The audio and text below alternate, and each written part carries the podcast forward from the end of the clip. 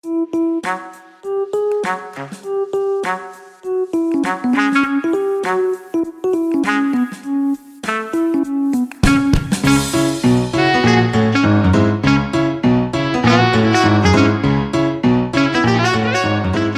¿qué tal? Bienvenidos a otro episodio de Marketing o Mercadotecnia, su podcast. ¿Qué tal? ¿Cómo está? Betty González, ¿cómo está usted? Con el gusto de saludarlo, doctor José Luis.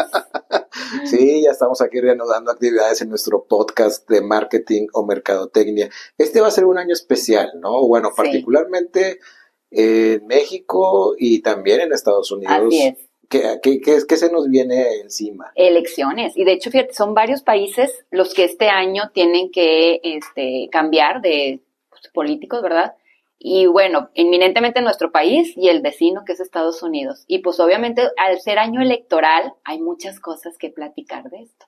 Y fíjate, económicamente eh, en el ámbito del marketing y obviamente de la comunicación, la publicidad, los medios de comunicación, es un muy buen año. Históricamente, cuando hay campañas eh, para elecciones presidenciales, en esos rubros la economía va súper bien, la inversión es tremenda.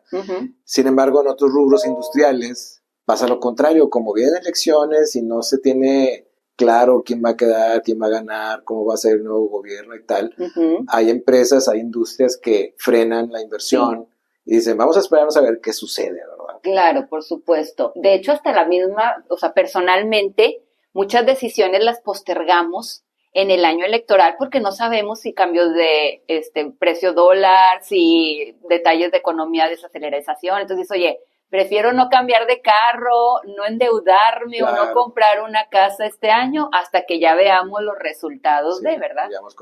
Y obviamente, como decíamos, pues a la gente del marketing le va súper bien, ¿no? Y precisamente vamos a hablar un poco de marketing político, con qué se come, qué es. Sí. y ¿qué, ¿en qué se diferencia? ¿Qué tan diferente es vender un champú a vender, entre comillas, la idea de un partido o, de un funcionario público futuro? Claro. Fíjate que es muy parecido. De hecho, si tú te fijas en un plan de estudios de una escuela, una universidad que oferta la carrera de licenciado en mercadotecnia, pues no tiene la materia de marketing político, ni la de marketing deportivo, ni la de fashion marketing, porque al final del día si sabes los fundamentos y las bases del marketing, que es vender un producto, de igual manera vas a poder vender un político o vas a poder vender un este, partido político, ¿verdad? Entonces, las bases son las mismas, o sea, realmente la intención del marketing político es tratar de coordinar todos los esfuerzos de un político para que haya una congruencia al momento de que este político haga pues toda su campaña, ¿verdad? Entonces, es muy parecido, o sea, realmente es muy parecido. Si tú te fijas en una publicidad o una campaña que se le hace a un producto, lleva una congruencia, o sea, no sales hoy un anuncio de pajaritos y mañana entran perros y pasado mañana. No, no, no, hay toda una congruencia, un hilo conductor cuando tú publicitas un producto. De igual manera, hay toda una campaña eh, que está en base a el político que tú quieres proyectar. Entonces es, se le estudia la imagen, se le estudian los colores, obviamente si está asociado a un partido político que ya tiene un color también muy definido, pues intentas que en las panorámicos o en toda esta publicidad de imagen salga él con esos colores, con un rostro como lo quieres tú proyectar, ¿verdad? Un rostro relajado, un rostro dominante, un rostro amable, etcétera. Entonces, hay todo, el mensaje, la imagen lleva una congruencia tal como si fuera una campaña de un producto. Ahora, hay, bueno, pero hay una diferencia muy importante que es la botella de champú o la cerveza no hablan. Ok. y nuestros candidatos sí hablan. Y la pueden regar. y se pueden equivocar y se equivocan. Claro. Eh, sí, no, por supuesto. Ahí sí ni cómo. O sea, la verdad es que el marketing ayuda, pero milagros pues tampoco. Y bueno, por ejemplo, bueno, no vamos a hablar de nombres propios, pero en, en, en, Estados Unidos, eh, una persona que ya se ha descartado en la carrera por las primarias presidenciales, eh, se distinguía porque, te- porque batallaba para sonreír. Y, cua- ajá. y cuando lo veías sonreír, decías, ay, da miedo. o sea, entonces, este, o que hable de más, o que diga una tontería, este, que, que tenga un lapsus. claro. Aquí en México tuvimos, eh, fue presidente, ¿verdad? Sí, claro. Eh, tuvimos una, un presidente que decía barbaridades, que ya era, era chistoso, era, Sí, ya te lo era entrañable, Sí. era una fuente de memes inago- inagotable. Que creo que ya lo estamos extrañando también, todo ese sexenio lo, lo extrañamos. Así no, es. sí, totalmente. O sea, el marketing político es una rama de la mercadotecnia, tan seria como la mercadotecnia, que ayuda para que un partido o un político sea conocido. El marketing político les hace la imagen a los políticos, les hace los discursos Sí, también. claro, claro. Por ejemplo, si estás haciendo proselitismo y vas a ir a un pueblito, en avanzada va un equipo, revisa cuáles son las necesidades, cuáles son los dolores que tienen, ¿verdad? Regresa, se le hace el discurso y el político pues obviamente va y hace todo su, su discurso. No va y se para de improvisado, ¿verdad? O sea, sí realmente hay un estudio de mercado previo, se le escribe todo un guion Claro. y la persona sigue. Que de allá que la riegue, bueno, pues es otra cosa, Pero, ¿verdad? por ejemplo, el equipo es, muy importante. Vamos Sí. a irnos al pasado, en Muy bien. México. Muy bien. Eh, cuando este presidente que tuvimos, que ya no está, Ajá. eh, estaba en campaña, fue a una feria de libro, fue a la Ah. feria del libro de Guadalajara. Sí. y, e iba a tener una rueda de prensa, iba a hablar, ya estaba Sí. eso planeado. Entonces, a ver, si yo voy a, un- a una feria de libro y voy a hablar, seguramente van a preguntar por libros. Claro. Entonces, es fa- es- fue muy famoso cuando le preguntan cuál es el libro favorito Ajá. y no se puede decir ninguno. Correcto. Entonces, oye, está bien, no leo, pero mi equipo me debe decir, mira, Sí. leíste este, que, que Sí, trata de esto. Claro. Si quieres, explícale con títeres o con calcetines o algo, pero, pero prepáralo, ¿no? Sí. como se diría, Sí, ¿no? claro, este, previo a, o sea, ahí cuando vas en el avión o Sí, en la suburban y tal, o sea, ahí le explicas, ¿verdad? Claro, no, por supuesto, estoy de acuerdo contigo. Sí, sí, debe haber una preparación. Ahora, lo que a mí me molesta, José Luis, y lo digo abiertamente, es que luego digan, ay, ganó porque, por marketing. A ver, el marketing hace bien su trabajo, el marketing es serio, ¿verdad? Al final del día, el marketing no obliga a las personas a votar, no, no, estás atrás de ellos diciendo tacha aquí, ¿verdad? Por supuesto. Pero entonces la disciplina es, es seria, ¿verdad? Y La- apoya, No, la disciplina es seria, muy profesional, Sí. muy basada en investigación. correcto. Eh, ha habido casos, este, por ejemplo, en los 90, en Rusia, como un una persona llegó a la presidencia, hacían focus groups, imagínate el tamaño de Rusia, hacían focus groups semanalmente Wow.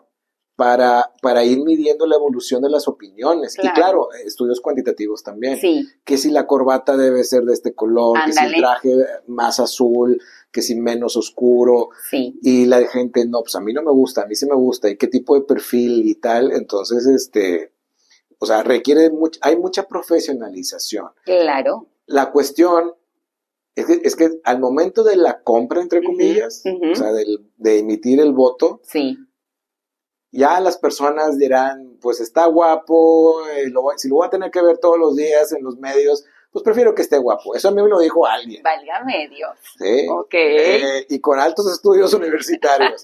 este, Pues si no te vas a casar con él. o no, pero, o por ejemplo, me cae muy bien la esposa.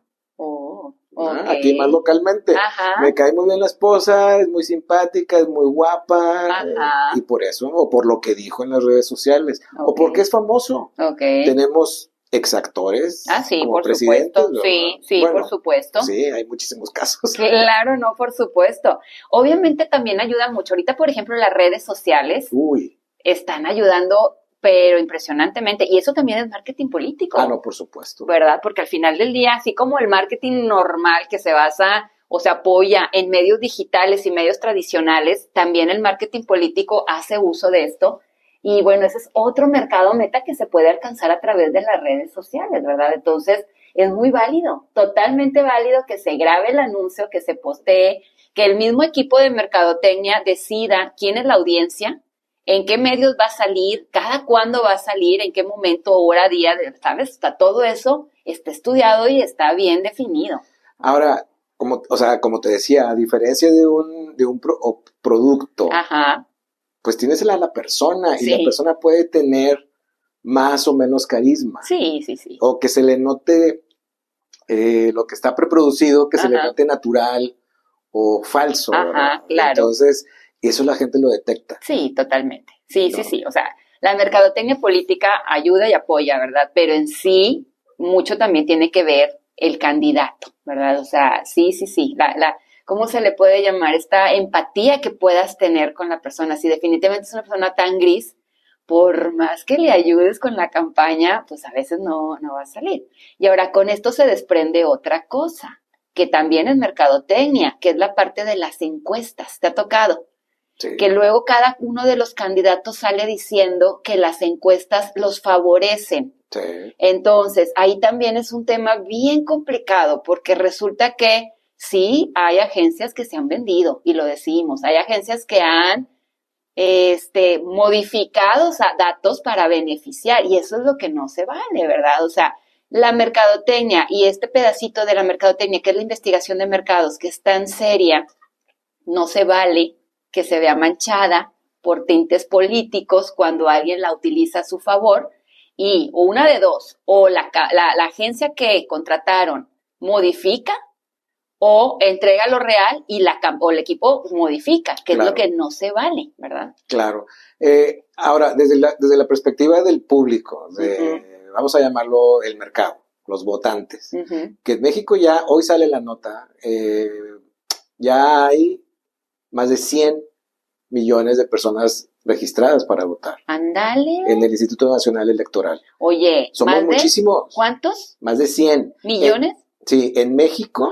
¿Somos 122? No, ya creo que, pues ya creo que somos más. Ándale. Bueno, viviendo en México, pero ah, el dato era México, eh, registrados tanto en México como en el extranjero. Ándale, es que ahora pueden votar también, ¿verdad? sí. entonces, este, pues bueno, es mucha gente. Y pensando, pensando en este caso, o pensando en todos los casos este, respecto al marketing político, también hay que ser muy cuidadosos con la información, porque hay que reconocer que también hay muchas mm, granjas, por decirlo de alguna manera, lugares donde está metida mucha gente, muchos jóvenes creando páginas falsas. Ah, sí.